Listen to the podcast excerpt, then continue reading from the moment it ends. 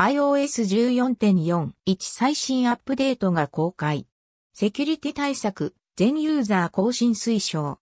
Apple iPhone 最新ニュース2021年3月9日。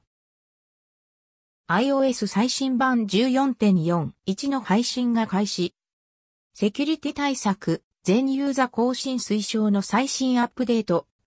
このアップデートには重要なセキュリティアップデートが含まれ、すべてのユーザーに推奨されます。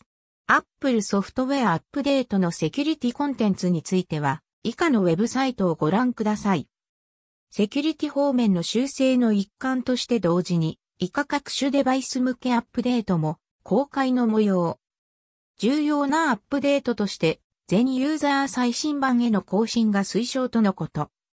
iOS 14.41、iPadOS 14.41、WatchOS は7.3、2、Max Big Sur 11.2、3、ブラウザサファリの WebKit のメモリ破壊バグの脆弱性の修正との話。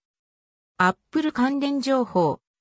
その他、Apple 関連の話題では以下のような話も。